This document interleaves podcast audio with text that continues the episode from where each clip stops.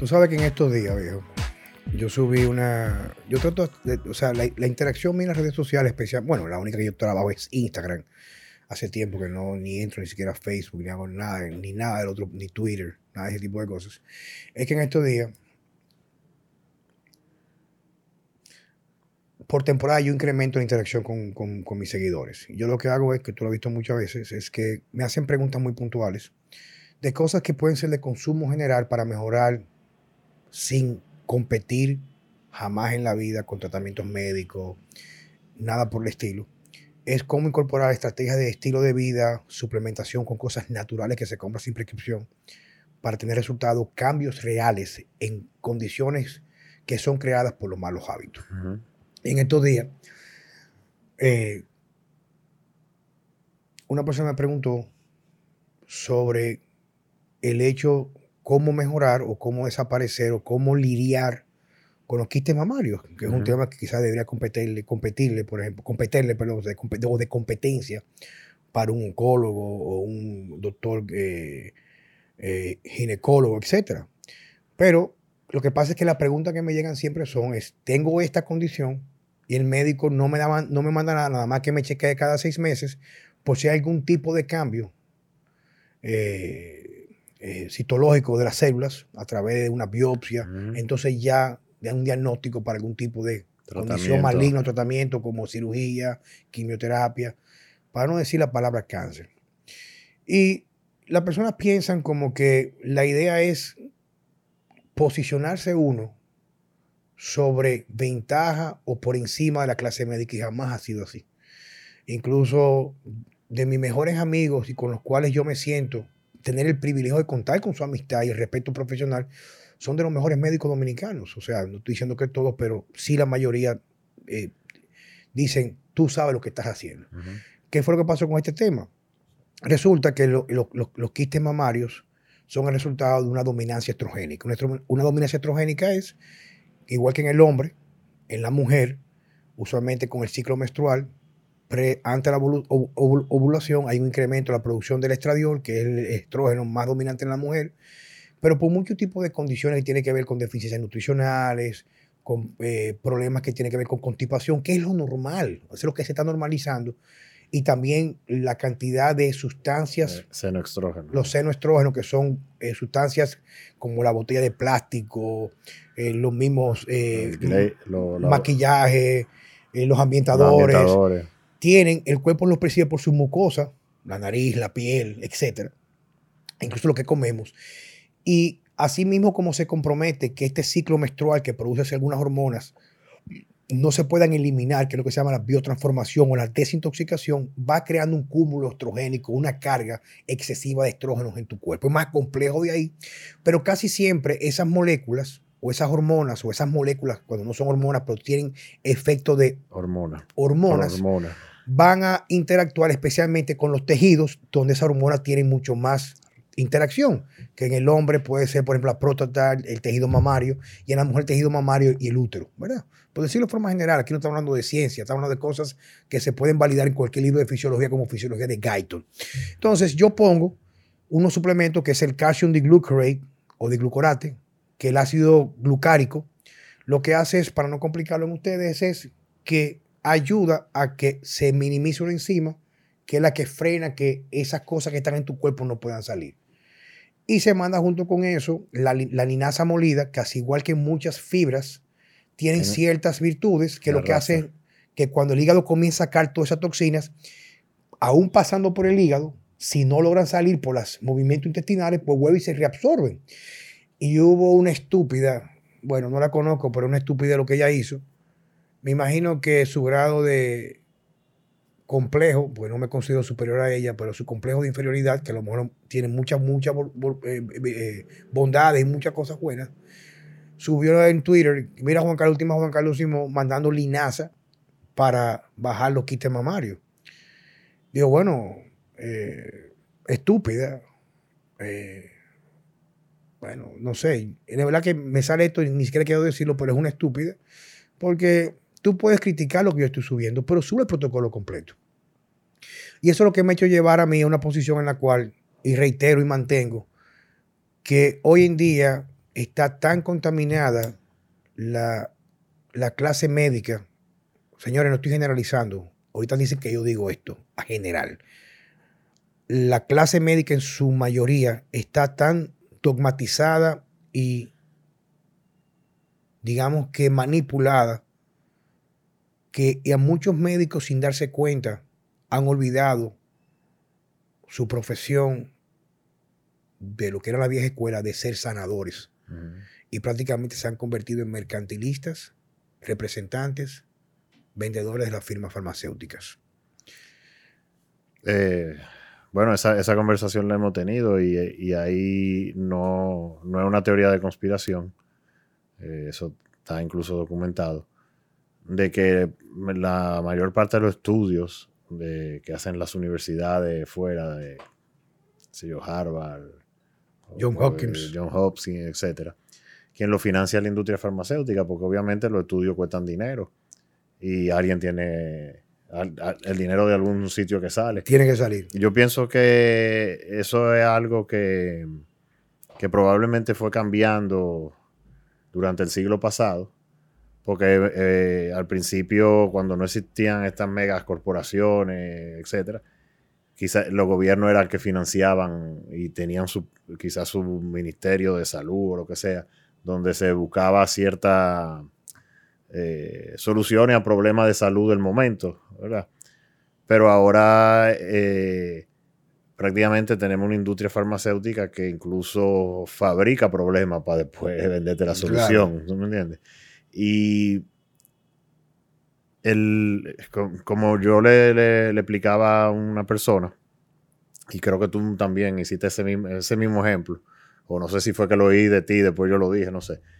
Si a mí me da un infarto, yo voy donde cualquiera de esos eh, médicos no, viejo, si, a mí me da un infarto, viejo, o sea, a mí, que, a mí que me llamen a Pedro Ureña automáticamente, o, me llamen a mi amigo el doctor Víctor Atala. O Cualquiera de ellos, pero... o sea, eso no hay ni siquiera que discutirlo. pero, pero, para yo prevenir un segundo infarto o prevenir un infarto la primera vez, yo no voy a llevarme de la dieta que ellos me van a dar. Yo más fácil me llevo de la dieta que tú me das, ¿tú me entiendes? Porque ellos, no es culpa de ellos, pero ellos no, no están generalmente la mayoría no está entrenado para prevenir realmente. Yo incluso los mismos exámenes clínicos que, se mandan a hacer anualmente a la gente, eh, están diseñados y generalmente se interpretan de una forma que es para vender medicina, no es realmente para prevenir ninguna, enfermedad. ¿Tú, sabes que voy más a fondo, no, quiero que pierdas el hilo, pero voy más a fondo todavía. Tú sabes que la, estrategia con la que se mueve el mundo hoy en día, la globalización, la imposición inclusive de nuevas tendencias, es a través del miedo. Juan Carlos, ¿cómo así el miedo? Te lo voy a poner muy sencillo. Y esto es un tema que incluso todavía a mí me pega porque yo también lo viví, yo fui víctima del mismo. Lo que pasa con el colesterol. El colesterol en los últimos 40, 50, 60, 70 años, no sé, anteriormente en una, prueba de laboratorio se consideraba un colesterol normal hasta 300. Y ha ido bajando, bajando, bajando. Inclusive hay laboratorios en República Dominicana que ya te listan como el número rojo sobre 190, el caso del colesterol. Entonces, Juan Carlos, ¿cómo hacía el miedo? Claro. En primer lugar, se sabe, se sabe que el estudio, el, estudio, que no, recuerdo el nombre ahora mismo, que se tomó en cuenta con los siete países, fueron siete o cuatro países, el Ansel, ah, el estudio Ansel, ¿no? Esa vaina, esa vaina. Que demostró supuestamente en el estudio que la alta ingesta de grasas saturadas era lo que era prácticamente, había una relación directamente proporcional, o sea, estudios, con la enfermedad coronaria. Resultó que el, el investigador tomó en cuenta otros países, pero no tomó en cuenta esos países que no había una relación directamente entre la ingesta de grasas y el colesterol. Perfecto, no importa. Pero sigue siendo reincidente, por ejemplo, que incluso muchas estrategias nutricionales, por ejemplo, como evitar alimentos que tienden a subir el colesterol, lo vinculan con mucho más salud y longevidad, hace que la gente, incluso, incluso las personas, habiendo recuperado su salud por estrategias alternativas, aún intenten bajar el colesterol, pero es porque tienen miedo y ver el número del colesterol le causa qué? le causa miedo. miedo. Lo mismo que pasa hoy en día con el virus que está ahora mismo, que lo vemos en la televisión. Si una gente hace una prueba de PCR y sale positiva a ese virus, como te vas el día entero viendo muertes por el virus, muertes por el virus, y la vez que yo paso por una televisión, que no la veo, en todos los programas de noticias hay números rojos, cuatro mil y pico de muertes por, por el virus, tú te visualizas en ese número. Entonces, así mismo pasa con el número del colesterol. Y sigue siéndose, demostrándose en, lo- en los pocos estudios que van moviéndose ya a entender en personas que están interesadas o quizás como dice estudios que son independientes, que no son avalados por las farmacéuticas, te dicen que un colesterol elevado, incluso con cierta edad, mientras más edad tenemos, es mucho mejor porque tiene un papel fundamental. Pero no vamos a sacarnos del tema. El tema es el miedo. Ujú. Cuando tú tienes esa campaña de miedo, miedo, miedo, miedo, miedo, que tú lo ves en todos lugares, por ejemplo, esta comida es buena, este aceite de canola porque no tiene colesterol, o este, este está avalado por la Asociación Americana de Cardiología porque no tiene colesterol. O sea, el que no es como nosotros, como quizás como tú que nos estás escuchando, que se va a sentar a investigar, o sea, cree que mientras más bajito ese número, mientras menos por cualquier lugar, tú estás mejor. Entonces, ¿qué pasa? Que hay personas que van, por ejemplo, a mi consulta, y pasa contigo, me imagino, tú me darás tu testimonio, de que van, por ejemplo, con trastornos reales metabólicos, que no es el colesterol, insulina elevada, glicemia elevada, un péptido C elevado, etcétera, lo que se utilizan para medir esos valores, una hemoglobina, eh, una hemoglobina glicosilada, etcétera, comienzan a bajar esos valores y a veces el colesterol se puede mantener elevado o sube un poco más. Y entonces dicen, yo estoy bien, pero quiero bajarme. Entonces van de un médico y el médico, sin tú tener ningún tipo de problema de salud, tiene que bajarte el colesterol. ¿Está conmigo? Sí, Entonces, eso pasa porque la gente tiene que miedo. miedo. Entonces, el primer paso, cuando tú decides desconectarte o tú quieres desconectarte del sistema que nos tiene aniquilado y hemos perdido el sentido crítico y la observación y crear el contraste entre qué pasaba hoy y qué pasaba hace 50, 100 años, es entender el primer paso, es el primer paso, entender que nos están engañando. Maestro, ¿qué decía Maquiavelo? Claro, Cuando, ah, o sea, eh, como, el con- fin, como consejo al, al, al, al que manda, sí, es mejor ser eh, temido que respetado. Claro, Y, lo, y eso es un concepto, porque el, el- el temor, el miedo, como tú dices, es más fuerte que el amor. claro. Es más fuerte que todo. Bloquea el discernimiento. ¿Entiendes? Entonces, eh, eso se usa en contra de uno. Lo, usan lo, lo usa el gobierno, lo usan los medios, lo usan la industria. Como tú dices, miedo, miedo, miedo, porque el miedo es, el- es probablemente el sentimiento más fuerte que, que puede sentir Claro, el ser fíjate que en la película Apocalipto, que es una- es Ujú. de mi película favorita, porque a la gente lo ve como una película un poco sangrienta, porque se, bueno, la pueden ver, no vamos a entrar en la película. Al principio de la película están los aldeanos de cacería, esas, eh, y se toparon con una tribu, una tribu que tenía miedo. Y el hijo del, del líder de la aldea, cuando regresan a la aldea, el hijo le, le repite a, a su papá, papá, pero ¿por qué tenía miedo? Y el papá, lo pueden buscar, señor, lo- inclusive está esa, esa, esa, esa parte, está en YouTube, la pueden o ver la película, a mí me encantó la película. Él le dice, el miedo es una enfermedad que cuando se apodera en tu corazón nunca te abandona, oye lo que le dice él. Por favor, aún no hemos entrado formalmente a la aldea, deja el miedo porque el miedo contamina y va a contagiar al resto. Y yo no te crié para vivir con miedo, porque quien vive con miedo deja de vivir. Por eso yo digo que te diciendo hace un momentito, que el primer paso es, entiendo yo, así lo doy yo en mi opinión, es reconocer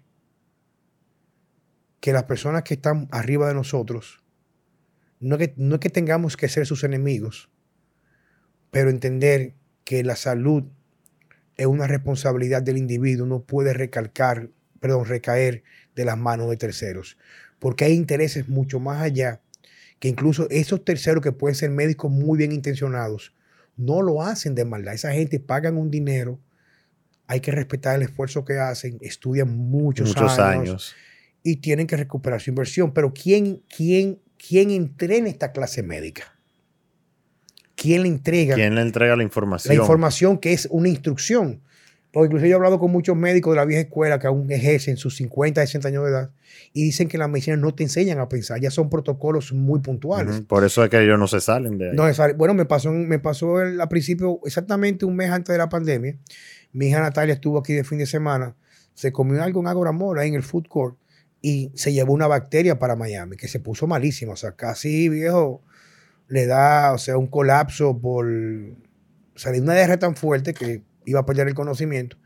Y cuando le internamos, yo hablé con mi amigo, el doctor Víctor Matos, y me dice, tranquilo, que si le internaron el jueves, es el sábado más o menos que van a, le van a parar la diarrea. ¿por qué? Me dice, porque usualmente en los hospitales no nos enseñan a pensar, sino son protocolos que tienen que seguir de forma, o sea, incuestionable. Llegó, este es el protocolo.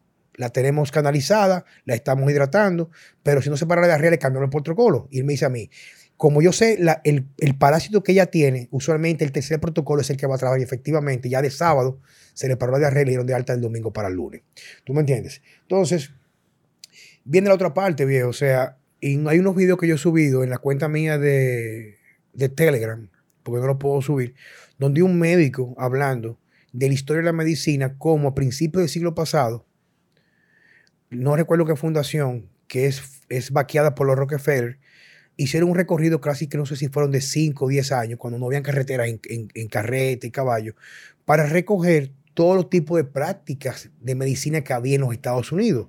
Estaba la, medicina, los, los, la, medicina, eh, los quiroprácticos, los médicos eh, holísticos, no sé, todos los tipos de medicina que habían, que eran medicina alternativa, que no, que no tenían nada que ver con lo que se estaba fundando en la medicina de farmacéuticas. Y lo que se hizo fue que se pagó un buen dinero a base de corrupción para regular a través del Congreso norteamericano, abolir incluso esas prácticas que eran ya, eh, o sea, que tenían una trayectoria de, par de siglos con éxito, utilizando, por ejemplo, meditación, eh, eh, pinturas de, de, raíces, etc. Y eso es lo que ha llevado a lo que tenemos en el día de hoy. Y hoy en día tenemos cuerpos mucho más enfermos, Francesco. No, o sea, nosotros vivimos más, pero, pero más enfermos que nunca, eh, o sea, como sociedad. Y de hecho hay, hay eh, algunos países eh, industrializados, y sobre todo Estados Unidos, donde por primera vez la, expectativa de vida está bajando. Porque ya el, nivel de deterioro, deterioro no, no, hay medicina que te lo aguante. Por lo menos no, no, la que se está ofreciendo ahora mismo. Claro. Entonces, tienen no, sé cómo, pero tiene que haber un cambio, tú sabes, de, la forma de pensar. Eh, o sea, de la industria no va, no va a cambiar, pero sí del, médico como persona. Aparte que, eh, y, por un lado lo entiendo, por otro no, por otro entiendo que pudiera ser diferente, eh, hay que rehumanizar la medicina, ¿tú me entiendes? O sea... Hay que rehumanizar la humanidad. eh, la, medicina se ha vuelto demasiado fría. Eh, como lo que estábamos hablando con tu mamá, por ejemplo, a ti te internan con COVID y tu familia ni siquiera te puede ver y tú te mueres solo. O, o, ni siquiera COVID, cualquier enfermedad que tú tengas que ir a cuidado intensivo. Eh, quizás un familiar tuyo te puede ver creo que una hora, dos horas al, al día, ¿tú me entiendes? Y, o sea, parte del proceso de sanación, independientemente de los medicamentos y la cosa, tú sabes que, hay gente que te necesita, que te quiere, que, hay un propósito de vida. ¿Entiendes? Pero tú solo, y, igual el, que no está enfermo, el, que tiene el, familiar del paciente, eh, yo entiendo que se le que es un sufrimiento innecesario ¿Me entiendes? Y podemos entender hasta cierto punto que, que hay tipos de enfermedades que pueden ser infecciosas y eso. Pero tú sabes que son protocolos que se, que se, que se usan para muchas cosas, no necesariamente para... Bueno, pues también, por ejemplo, algo que yo venía discutiendo y que se lo puse en las redes sociales también en estos días, es el hecho de que un médico, un médico, que no te pregunta ni siquiera cómo es tu calidad de sueño, ¿Qué, comiste? Si manejas mucho estrés, si tienes una relación personal que te sume, si te, una relación que te hace sentir triste. si tú, por ejemplo, tomas vitaminas, tomas el sol, vas a la naturaleza. O sea, esos son tipos de factores que inciden mucho en la construcción de, las condiciones que nos llevan a una patología. Claro, las enfermedades son multifactoriales, pero todas las generales que son, las, perdón, las enfermedades que son man-made o hechas por el hombre, man-made disease o enfermedades hechas por el hombre, tienen un componente muy marcado que tiene que ver con los hábitos. Entonces, como digo yo muchas veces, que me pasó otro caso, comenzando hablando de la casa de los estrógenos, hay una gran cantidad de personas que se van a consultar conmigo. A lo mejor no van ni siquiera por asuntos de trastornos digestivos, con gastritis, reflujo gástrico. Y a veces tú le pones una dieta dentro de la filosofía nuestra, que es la tuya también, que es alimentos altamente, o sea, o sea, perdón, nada que sea ultra procesado, cosas que no sean procesadas, inclusive la carne, carne de verdad, no carne procesada, no salchichas. Yo sé que tú eres un poco más extremo que yo en ese sentido. Yo también soy extremo, pero o sea que me dio mucho más gusto, como digo yo, yo soy mucho más eh, romántico en la parte de la alimentación, tú eres mucho más esquematizado. Pero el hecho es que cuando comenzamos a comer alimentos, alimentos reales que nos alimentan, no necesariamente por el contenido que tienen en el plato, sino cómo interactúan con nuestro entorno, nuestro intestino, nuestro cuerpo internamente. Hay personas que no solamente rebajan, sino que experimentan mejoras en muchas condiciones que fueron adquiridas por carencias nutricionales, por falta de ejercicio, falta de tomar sol. Entonces, lo que yo apelo, que me gustaría a mí lograr de una forma amigable, quizás sin forzar y obligar a nadie, es que la gente comience a entender, especialmente la clase médica, que cuando tenemos la capacidad de dejar de creernos que somos Dios porque somos médicos, hay médicos que me llaman a mí para hablarme de ejercicio. Digo, mi hermano, usted lo que un mamá huevo. O sea, ¿qué sabes tú de ejercicio, mariconazo? O sea, tú, tú nunca has hecho ejercicio. Tú nunca has cogido un curso de entrenamiento, tú nunca has estado en un gimnasio. ¿Cómo tú puedes dictar que una gente puede o no puede hacer?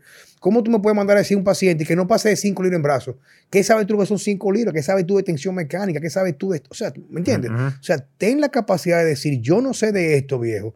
Yo soy un duro. Yo soy un monstruo, un monstruo en cardiología. Yo soy un monstruo en infarto. Yo soy un monstruo en Alzheimer. Yo soy un monstruo en cáncer. Yo soy un monstruo en ecología. A ti hay que respetarte. Pero tú no eres Dios, viejo. Tú no lo sabes todo. Tú no lo sabes todo, viejo. Tú no sabes de suplemento. La clase médica, antes de la pandemia, señores, yo tengo conversaciones aquí. La clase médica, yo le mandaba un protocolo de vitamina D de 10.000 unidades a un, a un cliente mío o un agente de consulta con vitamina C, le mandaba forscolina para aumentar la, la TSH, le mandaba, por ejemplo, selenium para mejorar la conversión de, T3, de, T4 a T3, le mandaba magnesio, un magnesio muy, muy específico para reducir eh, taquicarias, etc. Y la respuesta del médico es que eso no sirve, que eso no sirve y que eso es botar el dinero. Y ahora con la pandemia los médicos se meten la vitamina D en supositorio. Pero por encima de eso, no saben de suplemento, nunca han sabido de suplemento viene un artículo de vitamina D publicado por una farmacéutica que no te quiere sano y mandan 2.000, 4.000 o 5.000 unidades de vitamina D que, no que no hacen nada. No hace nada. Entonces, eso es lo que yo apelo ahora en esta disertación. Si usted me está escuchando, tiene un familiar médico, usted es médico, Usted hay que respetarlo por lo que usted sabe. Usted sabe de medicina, sabe de patología, sabe de cirugía, sabe de procedimiento, un tremendo ortopeda, reemplazo de rodillas. Pero usted no sabe de comida, usted no sabe de suplementación. Tengan la capacidad de ser lo suficientemente humilde de reconocer que usted sabe tanto de un día de algo, pero tiene límites. Entonces, no quiera quitarle a personas, como ejemplo, el caso mío, me lo voy a decir yo mismo, que he sido un amante apasionado de la prevención a través de suplementación, que he hecho cursos que me han costado mucho dinero en academia en Estados Unidos de medicina preventiva. Tú no puedes quitarle valor a lo que yo hago, quizás porque te moleste y tú no reconozcas que no es el área tuya, tú no eres Dios, tú no lo sabes todo. Si a mí me da un cáncer que Dios no quiera, claro que yo voy a una amiga, mi, mi amiga la doctora Mirna Santiago. Si a mí me da una fractura, a mi amigo Héctor López. Si yo necesito una intervención que tenga que ver con reemplazo hormonal o con cualquier condición de, declive con, con, la edad, voy de Víctor Matos. Yo tengo un problema que tengo que ver con hipertensión, voy de mi médico de cabecera, el doctor Víctor Atala. Y tengo muchos buenos amigos míos médicos, Dorian Félix, Pablo García, cirujano general, especialista en bariátrica. Yo tengo mis amigos, pero hay límites. Usted no puede saber. Si usted es pediatra y a usted lo entrenaron para poner vacunas, a usted lo entrenaron para mandar eh, nido crecimiento, para mandar fórmula, de eso sabe usted. Usted no sabe de lo otro. Y usted no puede discutir que hay cosas que tienen que ser cuestionadas porque hoy en día por más que usted quiera, por más que usted quiera, hay más niños con autismos, hay más, niños con trastornos que tienen que ver con déficit de atención o hiperactividad. Entonces, claro que usted puede hacer lo que usted hace, pero sáquese un poquito del cajón y comience a hacer cuestionamientos. Porque usted, la gente va donde usted creyendo en usted y la gente pone en sus manos la salud. Si usted no sabe de salud, y usted tiene una patología, trate la patología, pero cuando se estabilice, haga un referimiento de una persona que sí pueda tratar con éxito, con intervención nutricional, dietética, independiente de la farmacéutica para dar resultados y quizás viviríamos en un mundo mucho mejor. Claro. Porque no es solo tratar los síntomas, eso eh, ve la raíz de dónde, por qué. ¿Por qué llegamos aquí? Y que yo, que yo puedo hacer para mejorarlo. Claro, viejo, por eso nosotros mandamos muchas recomendaciones, o sea, recomendamos mucho al doctor Jorge García. Coño, Jorge García es tolete médico, viejo. Y a veces yo, por ejemplo, alguien me dice a mí, recomiéndame un endocrino para que te mande que patilla. Claro, viejo, tú puedes ir a un endocrino. Pero si tú me preguntas a mí, vamos a buscar una persona que pueda quizás dar con el origen de tu condición. A lo mejor tú tienes, por ejemplo, un hipotiroidismo o sea, vinculado a una respuesta autoinmune, tienes Hashimoto. Tienes que tratarte, pero a lo mejor con un médico que maneje la parte integrativa, funcional, aparte de medicarte, pueda saber qué factores te llevaron a esa enfermedad. Entonces, cuando tú me preguntas a mí, claro, ahora tú tienes un problema ya, por ejemplo, por la aplicación del veneno, tienes, por ejemplo, eh, te sientes que no puedes hacer ejercicio, te sofocas, tienes manifestación de insuficiencia cardíaca, no sé, por decirte una vaina, tienes que ir donde, donde Juan Carlos Simón, tienes que ir donde un cardiólogo que no te diga que tú estás normal, no, que se enfoque en los síntomas. Porque ahora tú vas donde un cardiólogo con cualquier síntoma de lo que están poniendo ahora mismo en el mundo, que tú anteriormente haces ejercicio no puedes hacer ejercicio, que te sofocas, que te marea, que tienes taquicardia, que sientes que el pecho te aprieta, tienes que buscarte un médico que trabaje con los síntomas, no que te haga un electrocardiograma o un conteo de colesterol y diga que tú estás sano. Entonces, la idea de esto es, señores, compartir con ustedes que hay otra perspectiva, que nadie en realidad sobra, que todo el mundo tiene un papel muy importante, pero definitivamente la clase médica tiene que hacer un cambio importante, viejo. No es solamente mandar medicamentos para que la gente viva enferma el resto de su vida. Ahora, hay gente que quiere eso. Hay gente que no están dispuestos a renunciar a las cosas que lo llevaron a la enfermedad. A lo mejor se consideran que es suficiente con dinero, no lo vamos a juzgar. Por Dios, el dinero es buenísimo y como dice eh, mi querido Jochi Santos, no da la felicidad porque te deja una esquina de ella, O sea, yo estoy aquí, tengo que pagar esto, tengo un carro, tengo que pagar, o sea, hay que producir, pero hay que encontrar un equilibrio, como dices tú. Tenemos que crear una, humanidad mucho más humana y una clase médica mucho más humana. Obvio. Obvio. Checo. Don Carlos. Señores, la idea de este pequeño podcast, pequeño, corto, para como de costumbre, es darle algo un poco más refrescante en el sentido de entender de que nuestra cruzada no es para competir con nadie.